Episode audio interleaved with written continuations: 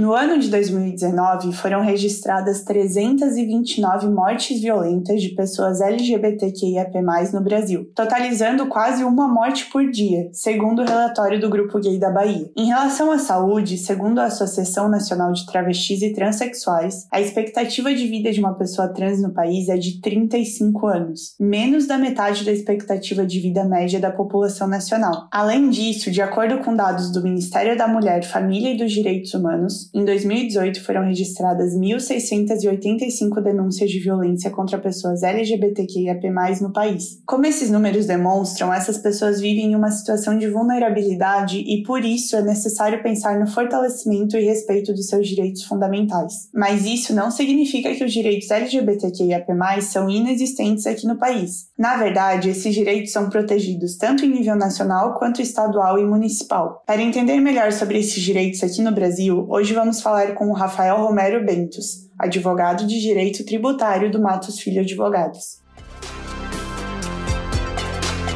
Este é um episódio do projeto Equidade, uma parceria entre o Instituto Matos Filho e o Politize, onde explicamos de forma simples e descomplicada tudo o que você precisa saber sobre os direitos humanos. Vamos nessa? Olá, Rafael. Muito obrigada por participar do episódio de hoje. Oi, Fraia. Prazer estar aqui com você. Eu que agradeço o convite para participar do, do podcast com vocês. Parabéns pelo projeto. Realmente é muito interessante e muito legal a gente trazer luz para essas discussões. Rafael, para começar, você poderia falar um pouco sobre o contexto histórico da homossexualidade aqui no país? Ela também foi criminalizada por algum tempo, como em outros países ao redor do mundo? Então, Fraia, é bom, a homossexualidade sempre existiu né? Acho que quando a gente pensa em endereçar ela no contexto histórico brasileiro, é o mais relevante é, é, a gente ver sob a ótica do direito, né? Então, na época do Império, por herança de Portugal, a gente tinha uma lei de sodomia que punia a prática homossexual, né? A relação entre pessoas do mesmo sexo. E aí, em 1830, veio um novo Código Penal do Império que extinguiu isso. Mas também não quer dizer que a, a situação das pessoas LGBT ficou melhor. A gente sabe que ao longo de todo esse tempo aí, é, a gente gente teve uma grande perseguição. Uh, como exemplo, vale citar aí na, na, na, ditadura. Dentre todas as perseguições, a gente tinha, teve um, um grande foco na, na, comunidade LGBT+. Tem pesquisas falando que na, em São Paulo, por exemplo, a polícia chegava a prender mais ou menos 300 a 500 pessoas por final de semana, que ia em festas e, e, e levava esse grupo grande aí, por, supostamente por serem consideradas práticas inadequadas. E aí, depois disso, a gente tem outro exemplo aí que na, no final da década de, de 60, é, dentro do Itamaraty também veio uma perseguição aos diplomatas LGBT, mais 15 foram exonerados e outros 10 tiveram que passar por exames para comprovar se eram homossexuais ou não. Então, assim, a perseguição sempre foi grande, e aí, quando veio a Constituição 88, Constituição Cidadã, né, trazendo diversos princípios para proteger a população, a sociedade, a gente tem a dignidade da pessoa humana, e aí a gente, com base nesses princípios, tiver, passamos a ter uh, formas de proteger a comunidade LGBT. Mas aí, quando a gente fala em entidade familiar, a Constituição ainda fala em relações entre homens e mulheres. Dentro desse contexto, a gente teve algumas outras evoluções relevantes em termos jurídicos, né? Uh, desde 90, o Código de Defesa do Consumidor já veda práticas discriminatórias por estabelecimentos comerciais. Desde 2010, o SUS já oferece cirurgias de redesignação de sexo. E uh, as evoluções mais relevantes relevantes, mais fortes que a gente tem visto, são decisões vindas do Supremo Tribunal Federal a partir da década de 2000, mais ou menos. Mas a gente fala um pouquinho mais disso para frente. Perfeito, Rafael. E como e quando se deu a conquista dos direitos LGBT QIAP+, aqui no Brasil? Então, foi com a Constituição de 88? E qual foi a importância do movimento LGBT+, nesse processo? Fraia, é, a conquista dos direitos LGBT é constante. Então, já conseguimos marcos relevantes, mas ainda temos muita coisa pela frente. Acho que o principal ponto a se destacar é que a gente não tem hoje uma legislação em nível federal criminalizando, por exemplo, atos violentos contra pessoas LGBT+. A gente tem aqui algumas, alguns exemplos estaduais que a gente fala um pouquinho mais para frente, mas a gente tem muito disso vem de construção da jurisprudência, né? Sobretudo pelo, pelo STF. Então, o que, que a gente vê aí? Qual a importância do movimento LGBT nesse processo? É fundamental. Como as decisões vêm do STF, elas chegam lá por meio de provocação ações vindas do, do movimento LGBT+. E aí são entidades que promovem, que fomentam essas discussões. Dentro da OAB, por exemplo, a gente tem grupos, comitês que são focados nos direitos LGBT e entram com essas ações para que o, que o Poder Judiciário se manifeste. E aí são diversas outras instituições nacionais e até internacionais que vêm trazer luz para a inclusão LGBT+ no Brasil, né? Por exemplo, a ONU tem uma iniciativa que chama Livres Iguais, que é uma, uma campanha desde 2013 que foi lançada no mundo inteiro e no Brasil tem tido uma, uma relevância muito grande para divulgar esse tema e, e engajar mais pessoas ao redor da proteção, né? Tutelando os direitos LGBT+.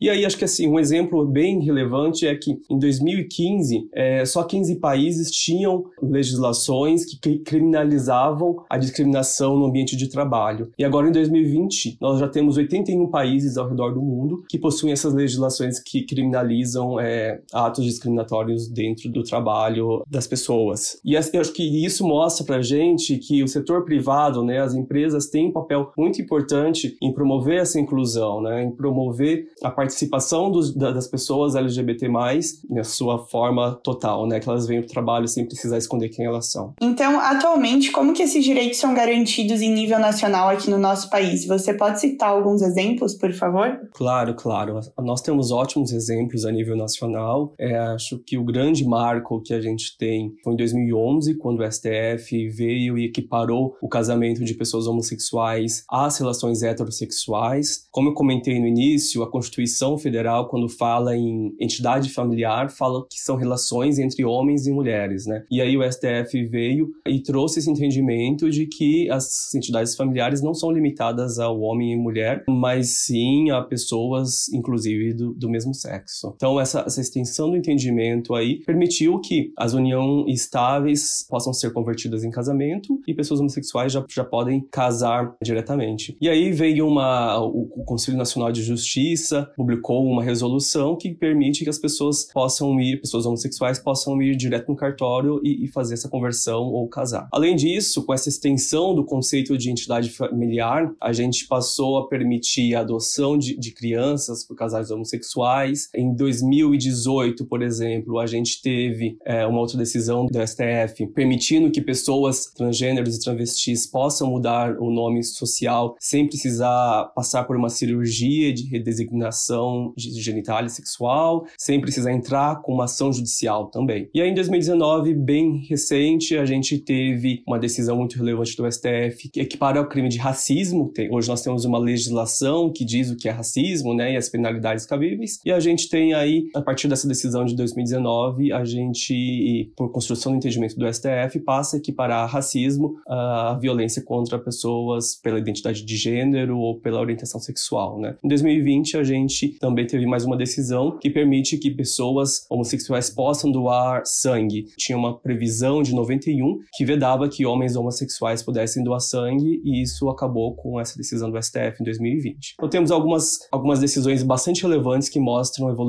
desses direitos das pessoas LGBT+, vindas do STF. E além de tudo isso, existem muitas legislações estaduais e municipais em relação aos direitos LGBT+, certo? Correto, isso aí. A gente tem, por exemplo, aqui no estado de São Paulo, uma lei de 2001, que é a lei de 10948, que prevê que as pessoas não podem ser humilhadas, não podem passar por discriminação em razão da orientação sexual ou identidade de gênero, né? E aí a gente tem previsão de, de penalidades. As penalidades são aplicação de multa e até mesmo suspensão de, de licença para que estabelecimentos comerciais continuem prestando serviços, né? Então, estabelecimentos comerciais que de alguma forma discriminem pessoas LGBT+, ficam uh, expostas a essas penalidades, né? No Piauí, por exemplo, a gente tem uma lei de 2004 que da mesma forma prevê multa de 50 mil reais ou até 500 mil reais caso pessoa física ou pessoa jurídica promova algum ato discriminatório. Por exemplo, não pode ter discriminação quando o casal homossexual vai para um hotel e pede um quarto junto, né? Se o hotel tiver alguma previsão aí, se negar, por exemplo, ou querer cobrar mais pela diária, essa pessoa jurídica, né? O hotel, no caso, fica sujeito a essa penalidade. E é bem interessante que o Piauí traz uma previsão de que uma das formas de punição às pessoas jurídicas é o fim de isenção tributária. Então, se uma pessoa jurídica, uma empresa, tem alguma forma de isenção tributária, por exemplo, IPTU ou ao ICMS, qualquer um deles, e cometer algum, alguma dessas hipóteses previstas de discriminação, perde essa isenção tributária. E aí, como exemplo de município, vale mencionar que a gente tem Fortaleza desde 1998, uma previsão no município que prevê é, multas e suspensão de funcionamento também de, de, empresas e mesmo pessoas físicas que cometam uh, atos discriminatórios, como o constrangimento de pessoas homossexuais, como a proibição uh, do ingresso das pessoas em determinados estabelecimentos comerciais, e aí até, ou mesmo caso eles promovam algum atendimento selecionado aí, né? Tratem de forma diversa pessoas heterossexuais de pessoas homossexuais. E Rafael, pensando na realidade atual da população LGBTQIAP+,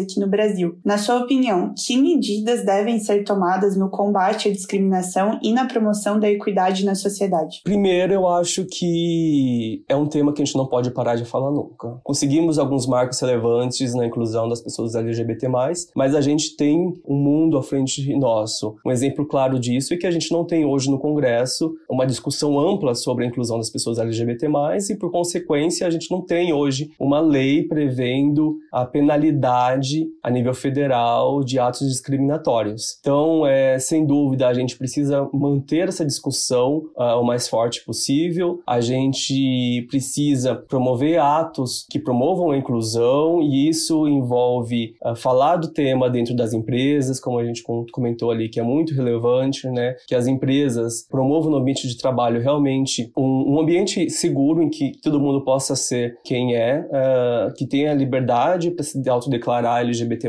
sem medo de represálias, né? Capacitar nas escolas, é falar para as crianças da importância da, de se ter um ambiente acolhedor. Eu tenho uma sobrinha de 4 anos que esses dias ela me pegou de surpresa perguntando o que que meu namorado é meu, se era meu irmão ou se era meu amigo. E me pegou de surpresa, eu tive que contar para ela que ele é meu namorado, assim como ela tem outro tio que tem uma esposa, eu tenho meu namorado. E é uma criança de 4 anos e ela chegou com uma super normalidade e, e o assunto está superado, né? Então é isso, a gente precisa falar disso, a gente precisa uh, capacitar as instituições, a polícia precisa, por exemplo, estar preparada para quando chega uma pessoa vítima de LGBTfobia que seja atendida da forma correta, se for uma pessoa transgênero, por exemplo, que seja tratada no, no pronome que corresponda à sua identidade, que não passe por uma situação vexatória na polícia, né, por exemplo, que é no momento que você está buscando esse acolhimento.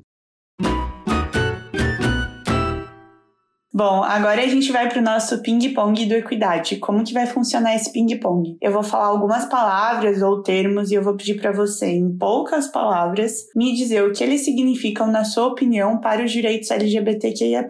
Pode ser? Claro, claro, vamos lá. Perfeito. Então, nosso primeiro termo é ser LGBTQIAP+, no Brasil. Ser LGBTQIAP+, no Brasil é viver com uma insegurança física, porque o Brasil está ranqueado entre os países que, em que tem mais se tem violência física e mesmo morte contra pessoas uh, da comunidade e jurídica. Uh, a gente não tem hoje legislações promovendo a proteção da comunidade e o que a gente tem de evolução hoje decorre muito do entendimento da jurisprudência, do, poder judiciário trazendo essa tutela para os direitos LGBT+.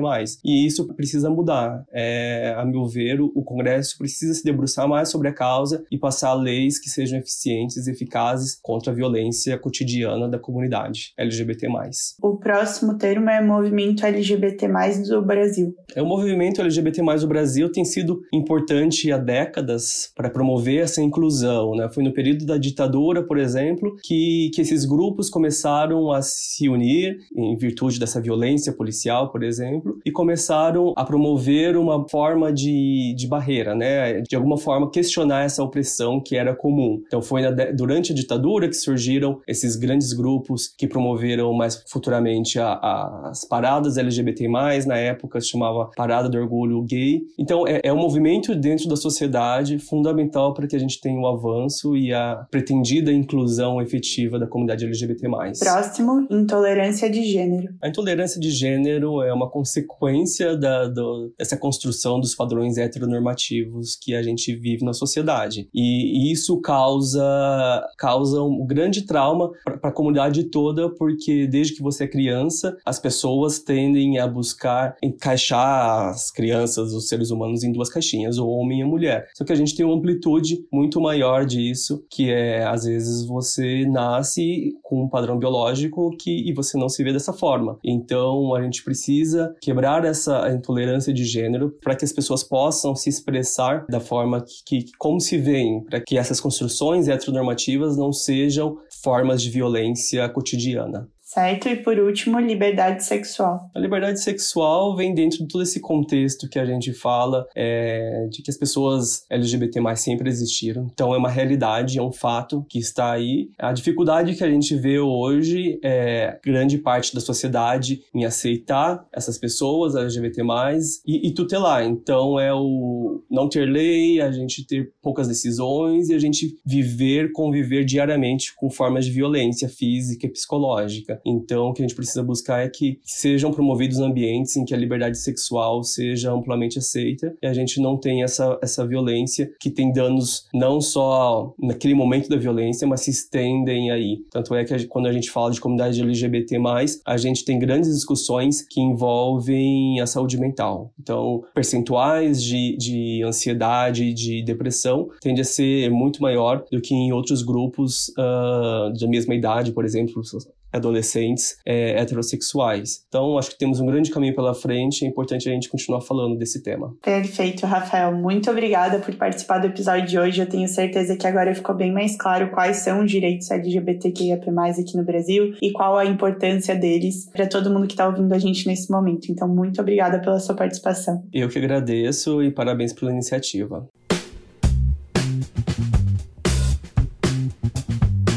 A conquista e o reconhecimento dos direitos LGBTQIAP+, no Brasil é recente e ocorreu principalmente devido às lutas e reivindicações do movimento LGBT+.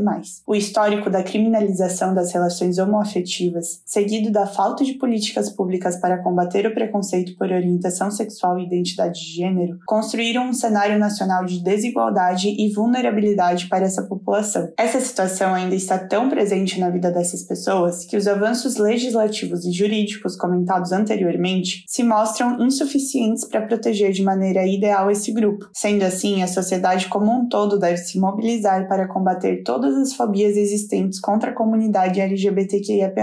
Esse será o assunto do próximo episódio do Equidade, em que vamos falar sobre a LGBTfobia e os desafios da população LGBTQIAP+. Então fique ligado que semana que vem tem mais, hein? Por hoje ficamos por aqui. Agradecemos muito Rafael pela participação e esperamos que você tenha gostado desse desse episódio. Ele é um dos vários conteúdos que produzimos no projeto Equidade, uma parceria entre o Instituto Matos Filho e o Politize. Além desse podcast, você também pode conferir os nossos conteúdos em formato de texto e de vídeo. Acesse a página do projeto no portal do Politize e confira tudo o que você precisa saber sobre os direitos humanos. Até a próxima!